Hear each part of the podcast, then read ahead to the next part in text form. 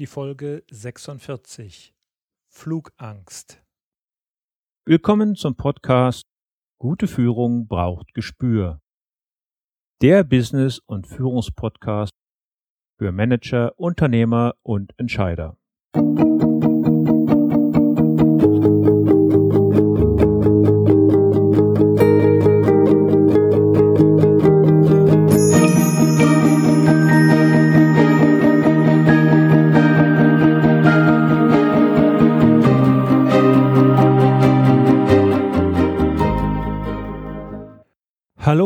herzlich willkommen. Mein Name ist Thomas Reining und ich unterstütze Manager, Unternehmer und Nachwuchskräfte als Führungskräftecoach und Trainer. In diesem Podcast teile ich mit Ihnen mein Wissen und meine Erfahrungen als Führungskraft im nationalen und internationalen Umfeld und freue mich, dass Sie heute hier mit dabei sind. Jede Woche setzen sich Tausende von Unternehmern und Führungskräften in ein Flugzeug, um einen Geschäftstermin wahrzunehmen. Jeder dritte Passagier steigt mit einem unguten Gefühl in einen Flieger. Etwa 16 Prozent der deutschen Bevölkerung hat sogar deutliche Angst vor dem Fliegen. Anders als bei einer privaten Reise bleibt Geschäftsleuten aus Zeit- und Entfernungsgründen oft gar keine andere Wahl des Verkehrsmittels. Sie müssen das Flugzeug nehmen. Die Tatsache, dass der gefährlichste Teil einer Flugreise die Anreise mit dem Auto zum Flughafen ist, beruhigt nicht wirklich. Auch die Erkenntnis, dass ein Passagierflugzeug das sicherste Verkehrsmittel überhaupt ist, löst das Problem der Flugangst in keiner Weise. Ich selbst habe als Passagier im Laufe meines Berufslebens über drei Millionen Flugkilometer bestritten und auf meinen Flügen unzählige Menschen gesehen, denen die nackte Angst ins Gesicht geschrieben stand. Ich war immer dankbar, dass bei mir selbst größte Turbulenzen, brennende Triebwerke oder sogar Notlandungen diese Angstzustände nie ausgelöst haben. Ich kann aber nachempfinden, welche Einschränkungen an Lebensqualität diese Angst bei Menschen hinterlässt. Sollten Sie Menschen kennen, die unter Flugangst leiden, oder sollten Sie selbst betroffen sein, dann befinden Sie sich in bester Gesellschaft. Berühmte Menschen wie Till Schweiger, Wolfgang Clement, Cher, Woody Allen oder Jennifer Aniston leiden laut der Münchner Abendzeitung ebenfalls darunter. In der heutigen Sendung spreche ich mit Udo Hampel über Flugangst, ihre Gründe und wie sie damit umgehen können beruhigend für alle Betroffenen, man kann etwas dagegen tun. Udo Hampel arbeitet als Coach, psychologischer Berater und Heilpraktiker für Psychotherapie. Schwerpunkte seiner Arbeit sind unter anderem das Gesundheitscoaching, Gelassenheitsmanagement, Flugangst, Angststörungen, Phobien und Panikattacken. Lassen Sie uns nun reingehen in mein Gespräch mit Udo Hampel. Ja, guten Morgen, Herr Hampel. Ich freue mich, Sie heute hier in meiner Sendung begrüßen zu dürfen. Möchten Sie sich unseren Hörern vielleicht äh, mit einigen Sätzen kurz selbst vorstellen? Ja, sehr gerne. Äh, mein Name ist Uwe Hampel. Ich äh, lebe in Basinghausen. Das ist in der Nähe von äh, Hannover und bin psychologischer Berater, äh, Coach und Heilpraktiker für Psychotherapie. Ähm, spezialisiert habe ich mich auf bestimmte Themen. Das ist zum einen äh, Redeangst, Lampenfieber, ähm, Sprechangst, ähm, Führungskräftecoaching, Paarberatung und natürlich auch das Thema äh, Flugangst. Der rote Faden in meiner Arbeit ähm, sind so die Prozesse, die auf der unbewussten Ebene in Gehirnen, in menschlichen Gehirnen ablaufen. Und äh, das ist auch bei der Flugangst so, das werden wir gleich ähm, ein bisschen näher untersuchen. Ja, äh, unser Thema heute, Sie haben es gerade angesprochen, unser Thema ist die Flugangst. Die meisten Menschen haben ja in irgendeiner Weise Kontakt zum Fliegen, sei es, dass sie es beruflich müssen oder es gerne privat für den Urlaub mögen. Ja, viele haben immer noch ein etwas befremdliches Gefühl, wenn es daran geht, in so einen Flieger einzusteigen, obwohl ja bekannt ist, dass der Flieger das sicherste Verkehrsmittel auf dieser, auf dieser Welt ist. Ja, das sind eben genau äh, diese unbewussten Prozesse, die äh, in unseren Gehirnen ablaufen. Auch wenn es mir real klar ist, äh, dass das eigentlich völliger Quatsch ist, was ich hier denke, äh, mein Körper sagt mir da doch etwas anderes. Wir müssen allerdings ähm, unterscheiden bei der Flugangst. Äh, Flugangst ist nicht gleich Flugangst, sondern es gibt so zwei große äh, Kategorien. Zum einen haben wir ähm, die Tatsache, dass jeder dritte Passagier mit einem unguten Gefühl in ein Flugzeug steigt. Das bedeutet aber nicht, dass der Flugangst hat. Er hat einfach nur ein mulmiges Gefühl, wenn er fliegt. Wie kommt ähm, das? Das ist zunächst erstmal sehr individuell. Ähm, also ich kann das auch ganz offen sagen, ich fühle mich in einem Auto auch sicherer als in einem Flugzeug. Das ist ganz einfach so, weil ich, wenn ich im Auto sitze, man hat selber Boden, in der Hand Bodenhaftung habe. Mhm. Ja, wenn ich in einem Flugzeug sitze, äh, dann habe ich das nicht. Es muss aber noch lange nicht bedeuten, dass ich unter Flugangst leide. Denn Flugangst, also eine, eine, eine Flugphobie, ist etwas ganz anderes als eine Flugangst. Unter äh, einer deutlichen Flugangst leiden ungefähr 16 Prozent der Bevölkerung. Das sind knapp 13 Millionen. Und eine Phobie äh, zeichnet sich dadurch aus, dass ich körperliche Symptome entwickle, bezogen auf ein bestimmtes ähm, Objekt oder auf eine bestimmte Situation. In unserem Fall ist es das Flugzeug. Ja. Also wenn jemand eine Spinnenangst hat, eine, eine, eine, eine Spinnenphobie, dann hat er Angst vor einer Spinne. Wenn er jetzt, ähm, er muss Spinnen nicht unbedingt lieben, ja, aber wenn ich jetzt Angst habe, in den Keller zu gehen äh, oder in die Garage zu gehen, mein Auto rauszuholen, weil da eine Spinne sein könnte, dann habe ich ein echtes Problem. Dann werde ich nämlich in meiner Lebensqualität eingeschränkt. Und so ähnlich könnte man das auch, ähm, oder so ähnlich kann man das auch auf die Flugangst übertragen. Ähm, also wenn ich ein Problem damit habe, ähm, jedes Mal, wenn meine Urlaubsreise ansteht oder irgendein Geschäftsflug oder wie auch immer, äh, dass ich dann Wochen vorher nicht schlafen kann ähm, und schweißgebadet dann im Flugzeug sitze, dann spricht man von einer echten Flugphobie. Mhm. Ja. Also ja. wenn es wenn es wenn es ein wenn es einen äh, pathologischen Charakter hat. Äh, ja, ich, ich äh, habe ja auch schon äh, sehr, sehr, sehr viele Flugreisen mitgemacht äh, in meinem früheren Geschäftsleben. Äh, ich habe dann sehr oft die Leute gesehen, Geschäftsleute gesehen, die saßen wirklich verkrampft im Sitz, umklammerten die Sitzlehnen, äh, Schweiß, Schweißperlen standen auf der Stirn und äh, die werden am liebsten wieder rausgerannt, ja. Ja, ja, es ist auch so, dass ich, dass ich eine, eine Flugangst kann sich bis zu einer Panik äh, entwickeln.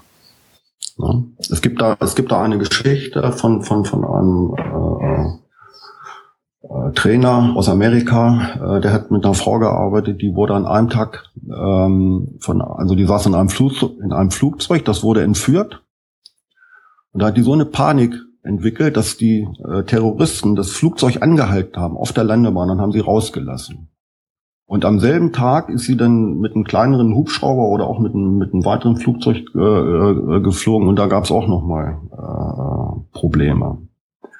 Und diese Frau steigt natürlich äh, nach diesen zwei Ereignissen in kein Flugzeug mehr ein. Ja, also da spricht man dann von einer echten äh, Flugangst, mhm. also von einer Phobie. Damit kann man ja umgehen, wenn man das Fliegen jetzt nur für einen Urlaub oder aus privaten Gründen machen muss, äh, dann gibt's andere Ausweichmöglichkeiten. Führungskräfte, Unternehmer, also Geschäftsleute haben ja oft gar keine andere Möglichkeit, als einen Flieger zu nehmen, weil sie von Termin zu Termin hetzen und äh, ohne Flugzeug die Termine gar nicht schaffen würden. Wie kann man denen jetzt helfen, um dieses Problem in den Griff zu bekommen? Ja, also wenn es äh, wirklich Symptome gibt, wie der, äh, äh, der Mann, von dem Sie vorhin gesprochen haben, dann sollten sich Betroffene auf jeden Fall in fachliche Hände begeben. Flugängste oder Phobien werden in der Regel ähm, von Verhaltenstherapeuten äh, äh, bearbeitet. Ähm, aber ein, ein, ein, ein Seminar, ein Flugangstseminar ähm, zu besuchen, das reicht dann meistens nicht aus, wenn es sich um eine echte Phobie handelt. Oder das muss man natürlich dann äh, noch genau diagnostizieren. Aber auf jeden Fall, auf jeden Fall sollten sich Betroffene in fachliche Hände begeben. Aber welche Abstufung gibt es denn in der Flugangst? Das ist da gibt es keine, da gibt es keine Generalisierung. Also es hängt äh, davon ab, wie hoch der Leidensdruck ist. Ähm, psychische Krankheiten werden ja kodiert in der äh, International Classification of Diseases, also in der ICD-10, also die äh, ICD, ICD in der zehnten Version. Und in dem Schlüssel ähm, F40.2, da werden die spezifischen Phobien kodiert. So, und da heißt es, ich zitiere mal, als Diagnose, äh, die psychischen oder vegetativen Symptome müssen primäre Manifestationen der Angst sein und nicht auf andere Symptome wie Wahn oder Zwangsgedanken beruhen. Der zweite Punkt, die Angst muss auf die Anwesenheit eines bestimmten phobischen Objektes oder eine spezifische Situation begrenzt sein, also in unserem Fall das Flugzeug. Ähm, und drittens, die phobische Situation wird, wann immer möglich, vermieden. Und jetzt gibt es noch eine, ähm, eine weitere Definition, die finde ich persönlich eigentlich am sinnvollsten, am, am, am, am treffendsten. Die Störung, also die Phobie, soll nur diagnostiziert werden, wenn die Angst erhebliches Leiden verursacht. Das heißt, wenn ich ähm, auf Grönland leben würde und hätte eine Spinnenphobie, dann hätte ich nicht wirklich ein Problem. Ja, weil wir können davon ausgehen, dass es auf Grönland keine Spinnen gibt. Wenn ich nie ins Flugzeug steigen muss, äh, dann habe ich auch kein Problem, wenn ich ähm, eine Flugangst habe oder eine Flugphobie habe. Wenn ich aber Geschäftsmann bin und muss jede Woche einmal fliegen oder alle 14 Tage einmal fliegen, dann habe ich ein echtes Problem und habe einen echten Leidensdruck. Und dann sollte man solche äh, äh, ähm, Störungen oder, oder, oder Defizite äh, versuchen, therapeutisch zu lösen. Ja, und nicht in irgendein Flugangstseminar gehen, ähm, wo man dann in der Gruppe irgendwie mal den Piloten kennenlernt oder das Flugzeug streicheln darf. Ähm, das hilft in der Regel, wenn es eine echte Phobie ist, wirklich nicht weiter. Ja. ja also die Scheu verlieren, äh, einen Therapeuten anrufen und sagen, äh, ich habe das und das Problem, können Sie mir helfen? Mhm. Ja, äh, als ich mit dem Fliegen anfing, also als Passagier fliegen, das erste, was ich gemacht habe, ich habe ein Buch gelesen, das hieß Wie sicher ist Fliegen? Und da wurden, da wurden so alle Unglücksfälle in der Fliegerei der letzten 30, 40 Jahre beleuchtet. Viele sagten mir, wie kannst du denn da überhaupt noch in ein Flugzeug einsteigen? Aber aber äh, einfach zu sehen und zu verstehen und auch zu sehen, welche Schlüsse die Fliegerei aus diesen Unfällen, aus diesen Unglücken gezogen hat und was dann verbessert wurde, fand ich schon mal sicherheitsgebend. Ja. Und, und äh, ich hatte dann ein weiteres, weiteres Erlebnis. Ich bin ganz viel äh, auch in Europa geflogen und da gab es so einen, so einen kleinen Jet, so ein, der nannte sich Jumbolino, ein Avro, auch ein viermotoriges Düsenflugzeug.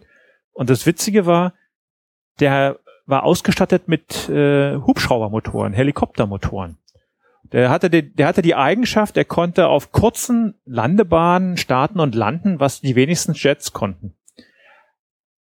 Der Nachteil war, die haben, die haben an den Flügeln die Stellung, äh, die Neigung der Propeller verstellen können. Und das hat so unglaubliche Geräusche gemacht, dass ich da jedes Mal Beklemmung hatte, bis mir mal jemand erklärt hatte, dass das gewollt ist, dass die Neigungswinkel der, der Düsen verstellt wurde.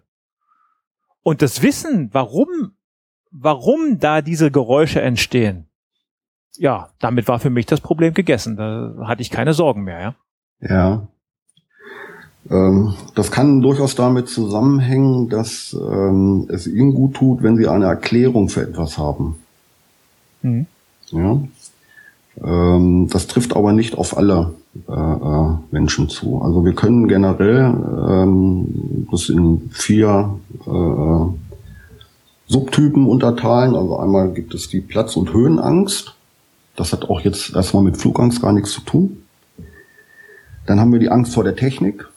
Ja, da geht es um Vertrauen. Also kann ich der Technik vertrauen? Und wenn ich äh, der Technik vertrauen kann, dann habe ich auch ein gutes Gefühl, wenn ich mich ins Flugzeug äh, setze. Also als man ihnen erklärt hat, dass äh, diese, diese äh, ähm, Verstellung der, äh, der Rotor, äh, des Rotors äh, einen Sinn ergibt. Ja, das hat ihnen möglicherweise dabei geholfen, jetzt ein entspannteres Gefühl in dem, in dem Flugzeug oder in diesem Helikopter zu haben. Und dann gibt es etwas äh, als dritte Kategor äh, Kategorie, das ist die Angst vor dem Ausgeliefertsein. Das nennt man auch Beifahrersyndrom. Ähm, ich hatte einen Klienten, der hatte mich engagiert, weil er Flugangst hatte. Äh, und das Phänomen war, ähm, der hatte keine Flugangst, wenn er den Piloten kannte. Ja, das heißt, hier handelt es sich nicht um eine reine Flugangst, weil der hatte auch Angst, wenn ein anderer das Auto fährt. Ja, deshalb heißt es Beifahrersyndrom. Sondern hier geht es. Ich mag um, das auch nicht. sondern hier geht es um Vertrauen. Habe ich Vertrauen in den Piloten da vorne? Wenn ich den kenne, wenn das mein Freund ist, ja, oder wenn das sein Freund ist, dann hat er keine Probleme, in dem Flugzeug zu fliegen. Deshalb hat er eigentlich keine Flugangst. Das macht sich nur im Flugzeug bemerkbar, mhm. sondern da geht es um Vertrauen. Mhm. Ja, das hat er irgendwann mal verloren. Meistens werden solche äh, unbewussten Programme in der Kindheit äh, entstehen in der Kindheit. Und äh, mit diesen ähm, diese unbewussten Prozesse, Freud sprach da von inneren Konflikten, ähm, die muss man auflösen. Und dann verändert sich auch, ähm, oder dann löst man auch die Flugangst auf. So, und dann gibt es noch eine dritte, äh, eine vierte Kategorie, Entschuldigung, das ist die Erwartungsangst. Äh, die entsteht, wenn man in einem Flugzeug zum Beispiel schlechte äh, Erfahrungen gesammelt hat durch Turbulenzen, misslungener Landeanflug und so weiter und so weiter. Und da möchte ich gerne mal ein Beispiel bringen. Ähm, ich habe mit einer Klientin gearbeitet, die ist zehn Jahre lang äh, ohne Schwierigkeiten geflogen. Und dann hatte sie auf dem Rückflug von Mallorca, ähm, sind, ist die Maschine ähm, durch ein Schlechtwettergebiet geflogen. Das heißt, es gab Turbulenzen. Und diese Turbulenzen äh, haben, haben das Flugzeug in Vibrationen versetzt. Ja, das heißt, das Flugzeug hat vibriert. Da haben wir den, ähm, den kinästhetischen Sinneskanal. Gleichzeitig hat sie die Stewardess mit großen Augen, mit ängstlichen Augen angeschaut. Aus der Sicht der Klientin hatte die Stewardess Angst. Möglicherweise hat die gar keine Angst gehabt, sondern die war nur abgenervt, weil die Touristen äh, vielleicht äh, ja so unruhig waren. So, und Zusätzlich war meine Klientin in einem besonderen Bewusstseinszustand. Sie war nämlich in Trance. Und aus diesem Ereignis oder aus diesem Prozess, also zwei, Sinneskan zwei Sinneskanäle, äh, funken die gleiche Information also, oder eine Information, die kongruent ist. Vibration des Flugzeugs, große Augen des Stewardess und ich bin in Trance ähm, das hat bei ihr eine Flugangst äh, entwickelt. Das heißt, jedes Mal, wenn sie jetzt ein Flugzeug am Himmel sah oder eins hörte, dann hat sie feuchte Hände bekommen. Ja, das ist quasi ähm, wie so eine Art Trigger. Wirkt diese Information, Flugzeuggeräusch oder äh, ich sehe ein Flugzeug am, am Himmel und lässt sie zurück in dieses Ereignis springen. Sie sitzt wieder im Flugzeug, und sieht die Stewardess und äh, fühlt, wie die Maschine vibriert. Ja, das ist die sogenannte Erwartungsangst, äh, die sich in der Regel durch Erfahrungen ins Gehirn einprogrammieren, sage ich jetzt mal. Also das ist so ein typischer Klassiker für eine phobische äh, ähm, Störung. Ja. Kann es denn sein, dass durch bestimmte Lebensumstände sich auch die Furcht vor dem Fliegen oder ja die Skepsis verändert? Ich gebe Ihnen ein Beispiel. Als ich noch unverheiratet war, keine Kinder hatte, bin ich mit viel leichterem Herzen, ich, ich bin damals viel in China unterwegs gewesen, mit den krudesten Airlines geflogen. Das hat mich überhaupt nicht gestört. Ich wollte von A nach B, bin eingestiegen und geflogen. Als dann meine Kinder geboren waren, habe ich mit ganz anderem Augenmerk mir die Airlines rausgesucht, ja. Da, da kam dann so eine Skepsis hoch, ja, wenn du da mit so einer Wald- und Wiesen-Airline fliegst, ist vielleicht doch nicht so gut, ja. Ja, weil sie ein anderes Bewertungssystem äh, entwickelt haben. Als Familienvater könnte ich mir vorstellen, dass sie Verantwortung übernommen haben für ihre Familie. Wird auf jeden Fall größer.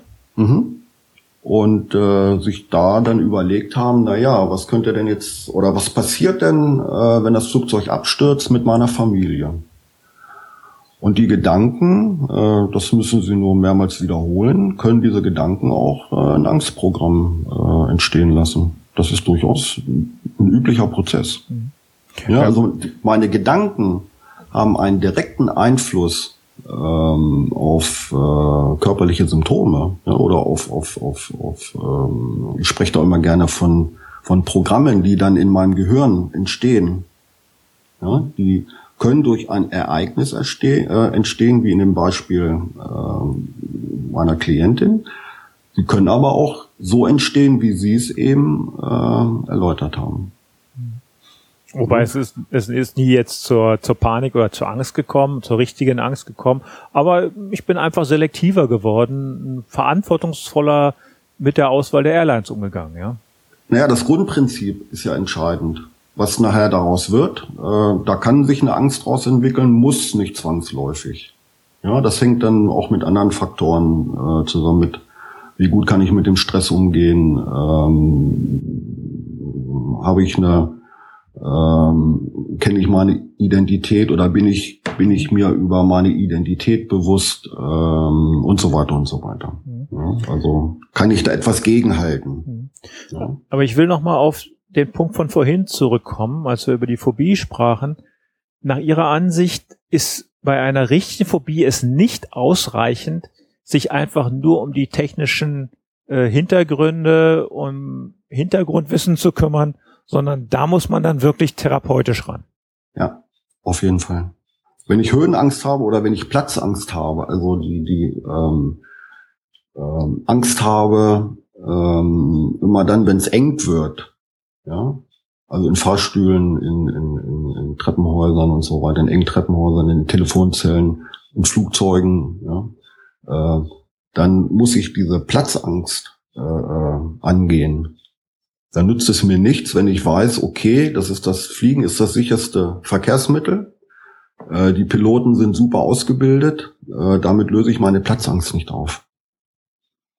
Das wären jetzt wahrscheinlich die Airlines, die so eine Kurse anbieten, nicht so richtig gerne gehört haben. Das könnte ich mir vorstellen, ja. Wie sieht denn so eine therapeutische Behandlung, um das Thema Flugangst anzugehen, äh, aus? Ja. Äh, zunächst einmal muss genau diagnostiziert werden, ob es sich um eine reine Phobie handelt. Also um etwas, was das Gehirn gelernt hat. Ja. Ähm, Nochmal das Beispiel meines Klienten, der ähm, kein Vertrauen hat. Das ist keine Phobie. Da geht es um, ähm, um etwas, äh, was auf einer anderen Ebene stattfindet. Ja? Aber wenn es sich um eine rein, reine Phobie handelt, dann funktioniert äh, die Auflösung äh, mit einem Prozess, in dem ich an die Stelle zurückgehe in der Vergangenheit, wo ich das phobische Gefühl das erste Mal hatte. Ja, also das Beispiel meiner Klientin, die ähm, die Flugangst da auf dem Rückflug von Mallorca entwickelt hat. Sie geht an die Stelle zurück und schaut sich das Ganze noch einmal an, aber, jetzt kommt das Besondere, aus einer sicheren Entfernung. Das heißt, sie betrachtet sich selbst, wie sie in dem Flugzeug sitzt. Und jetzt kann ihr Gehirn diesen, ähm, diesen Konflikt, ja, diese Konfliktsituation neu bewerten und auflösen. Ja, das heißt, zusammengefasst sagt man, ähm, geh in die Vergangenheit, an die Stelle, wo du das das erste Mal erlebt hast, wo diese phobische Situation entstanden ist, löst es auf und komm wieder zurück in die Gegenwart. Wenn das man diese Situation überhaupt parat hat. Äh, die Situation hat man parat, weil alle Informationen, alles, was Sie erlebt haben in Ihrem Leben, in, äh, in Ihrem Leben, ist abgespeichert. Da kommen Sie nur nicht bewusst dran, aber unbewusst schon. Okay, und wie komme ja. ich da unbewusst dran? In Trance, in Hypnose. Also Phobien löst man relativ schnell, aber noch einmal, es muss sich um eine reine Phobie handeln, nicht um eine Angststörung, ja, nicht um, um eine soziale Phobie oder wie auch immer, sondern es muss sich um eine reine Phobie handeln, die, die auf ein Objekt bezogen ist. Dann kann ich die relativ schnell, oftmals sogar in einer einzigen Sitzung auflösen. Ja, weil das ist wie so eine Fehlinformation des Gehirns. Meine Klientin hat ja den Flug ohne Schwierigkeiten überstanden. Das ist ja nichts passiert. Und wenn Sie einen Piloten fragen, äh, dann wird er Ihnen sagen, naja, das ist so, wenn wir Turbulenzen haben, als ob Sie mit Ihrem Auto über eine äh, Straße fahren, die ein bisschen ruckelig ist. Ja. ja? Ähm, wenn meine, wenn jemand aber im Flugzeug sitzt und das spürt, dann ist das etwas völlig anderes, als ob er sich selbst sieht wie er im Flugzeug sitzt. Weil in dem Augenblick, wo ich mich selbst sehe, wie ich im Flugzeug sitze, bin ich aus dem Gefühl entkoppelt. Ja, das heißt, mein Körper lässt kein ungutes Gefühl, also kein Gefühl von Angst entstehen, sondern ich sehe mich ja nur. Ja, und ich kann mich nicht selber sehen und gleichzeitig äh, das fühlen, was ich da fühle im Flugzeug, das kann das Gehirn nicht. Ja, insofern kann ich so diese Fehlinformationen, sage ich mal, korrigieren. Aber dazu muss ich an die Stelle zurückgehen, wo das passiert ist, weil da ist ja der Fehler im System entstanden und da kann ich ihn korrigieren. Ja, schade für für die Airlines, die da teure Kurse anbieten, denn mir kommt der Gedanke, dass das wesentlich einfacher aufzulösen ist als in solchen teuren Kursen.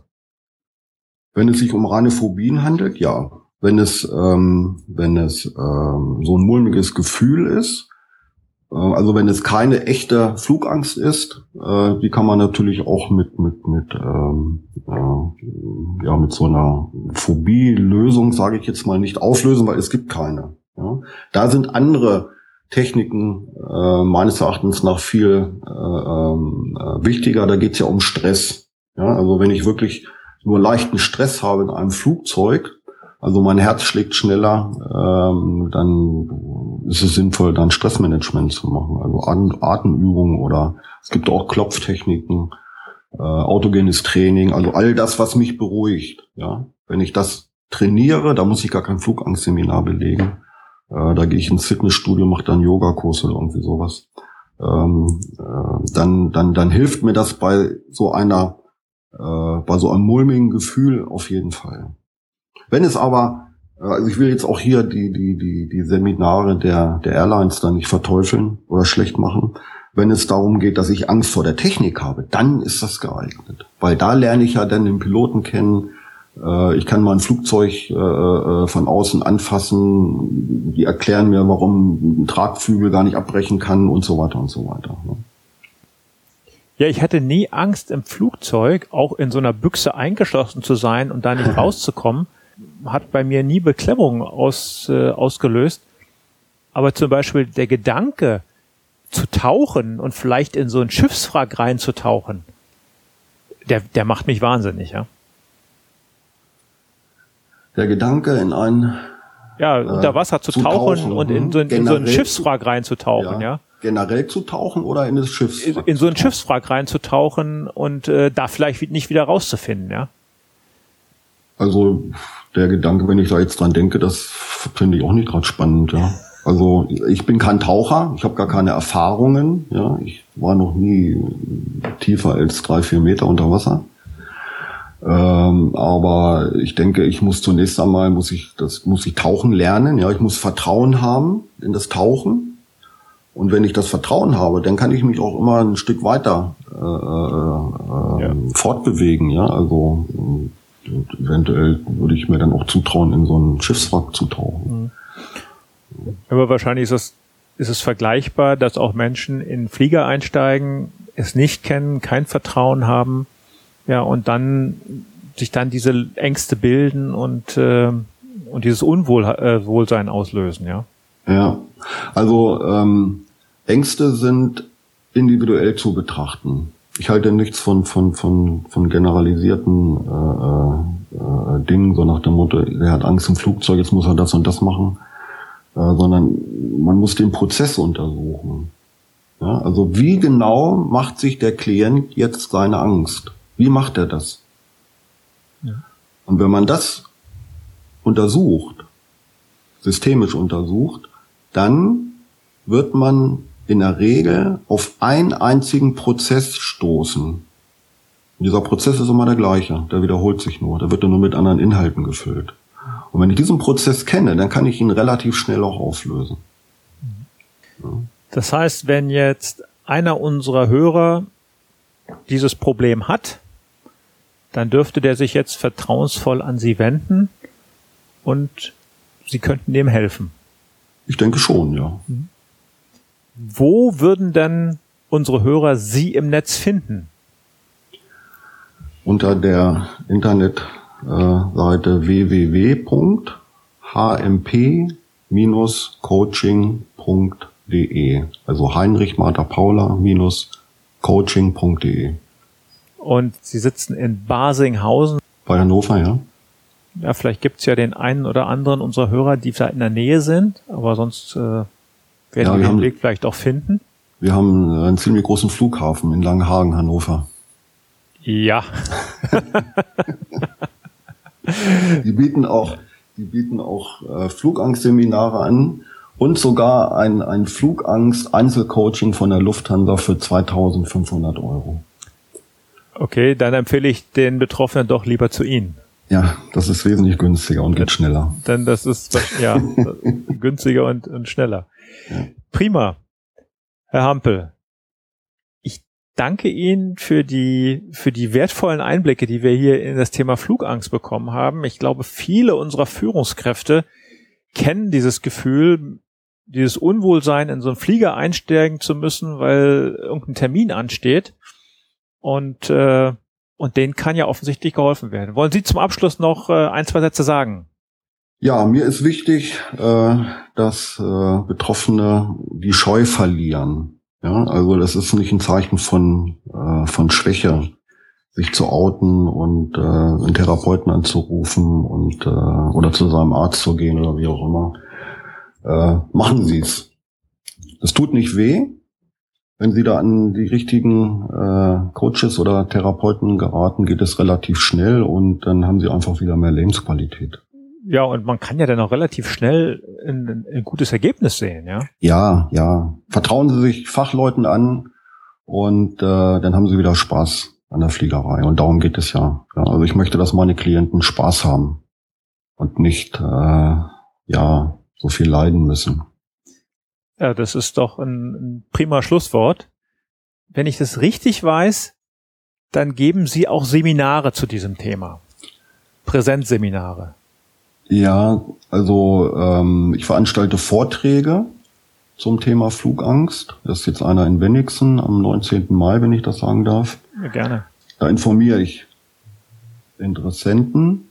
Äh, Seminare zum Thema Flugangst gebe ich selber nicht, weil ähm, jeder Fall individuell behandelt werden muss und auch betrachtet werden muss. Das geht in einem Seminar oftmals nicht. Man könnte natürlich einen Workshop machen mit, mit wenigen Leuten, aber in der Regel ist es dann so, dass äh, ja die anderen müssten dann warten, wenn man mit einer Einzelperson arbeitet und das ist dann auch wieder langweilig. Ja, also ich, ich halte ich halte da nicht viel von. Ich mache, äh, in der Regel mache ich Einzel, Einzelcoachings. Was ich meinte, war auch der Vortrag und da war das Wort Seminar jetzt falsch gewählt. Okay, ja, Vorträge auf jeden Fall. Äh, da können sich die Teilnehmer äh, oder Interessierte äh, äh, über das Thema informieren. Da erkläre ich auch Unterschiede und äh, zeige äh, Coaching-Ansätze auf und, und, und, und, und äh, Therapieansätze auf. Und dann sollte man aber äh, individuell arbeiten. Ja. Und die Termine für die Vorträge finden die Hörer dann auf ihrer Webseite. Genau, das steht alles auf meiner Webseite. Ja, prima. Ich bedanke mich für die Einblicke. Ich denke, wir konnten hier heute bestimmt dem einen oder anderen helfen oder Tipps geben, aus dieser Situation rauszukommen. Vielen Dank, Herr Hampel. Ich danke Ihnen. Tschüss. Tschüss. Das war mein Gespräch mit Udo Hampel. Mehr Informationen zu ihm und seiner Arbeit finden Sie auch in den Show Notes unter www.gute-führung-braucht-gespür.de Folge 46. Noch ein Hinweis in eigener Sache. Haben Sie bestimmte Wünsche zu Inhalten oder Themen? Dann schreiben Sie mir gerne. Sollten Sie wunschlos glücklich sein, dann empfehlen Sie gerne meine Sendung weiter und schenken Sie mir eine Sternebewertung und eine Rezension bei iTunes. Das war's für heute. Ich bedanke mich bei Ihnen fürs Zuhören und wünsche Ihnen eine erfolgreiche Woche. Ihr Thomas Reining. Und zum Abschluss noch das Zitat der Woche, heute von Khalil Gibran. Beherzt ist nicht, wer keine Angst kennt, beherzt ist, wer die Angst kennt und sie überwindet. Haben Sie noch Fragen? Dann schicken Sie mir gerne eine Mail an mail@thomas-reining.de. Thomas bitte mit H und Reining bitte ohne H schreiben. Das war die heutige Ausgabe von Gute Führung braucht Gespür. Vielen Dank fürs Zuhören. Ich bin Thomas Reining und ich freue mich auf die nächsten Folgen mit Ihnen im Business- und Führungspodcast für Manager, Unternehmer und Entscheider.